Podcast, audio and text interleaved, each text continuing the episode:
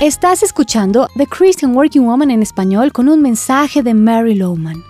El consejo de hoy para tu trabajo es, aprende a ser positiva aún en medio de un ambiente negativo. Esta semana estoy compartiendo consejos de sabiduría para el trabajo.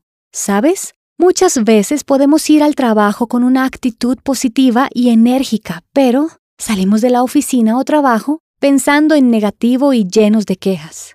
Entonces pregúntate, ¿cuáles son esas cosas que causan que tengas una mala actitud en tu trabajo? ¿Son tus compañeros? ¿O te irrita la administración porque te causan problemas innecesarios? Tal vez tu equipo no hace su parte del trabajo. ¿Las personas de tu trabajo en sí son personas muy negativas? La mayoría tenemos esta clase de personas en nuestras vidas. Quizás hay momentos que tienes que entregar una cantidad imposible de trabajo que son difíciles de lograr o expectativas no realizables. Y todo esto puede llevarte a un estado de negatividad constante.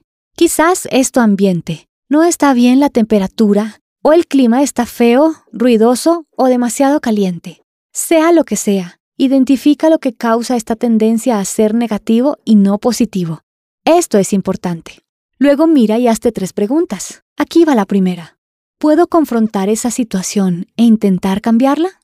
A veces veo que la mayoría de las personas se quejan, murmuran sin siquiera intentar buscar una solución. Se rinden sin intentarlo. Creo que no deberías quejarte sin antes intentar buscar una solución. Segunda pregunta. ¿Hay manera de compensar esta situación? Por ejemplo, si tu oficina se ve muy aburrida, ¿Cómo puedes mejorar su aspecto? Quizás ayude unas plantas, cuadros o fotografías. Esta es la tercera pregunta. ¿Qué características tiene tu trabajo? Piensa en esto. Todo trabajo, toda industria o profesión tiene ciertos aspectos que sencillamente vienen con el tipo de trabajo. Debes aprender a aceptar esto y no permitir que te bajen de ánimo. Identifica esas cosas que te llevan a ser negativo. Pide a Dios gracia y sabiduría para superarlo y decide ser la persona que piensa lo bueno. Pablo escribió a los filipenses, Alégrense siempre en el Señor. Insisto, alégrense. Encuentro que la mejor manera para mantenerme positiva y evitar mis quejas es repetir todo por lo cual estoy agradecida. El agradecimiento es la cura contra la negatividad. Inténtalo. Funciona. Te lo prometo.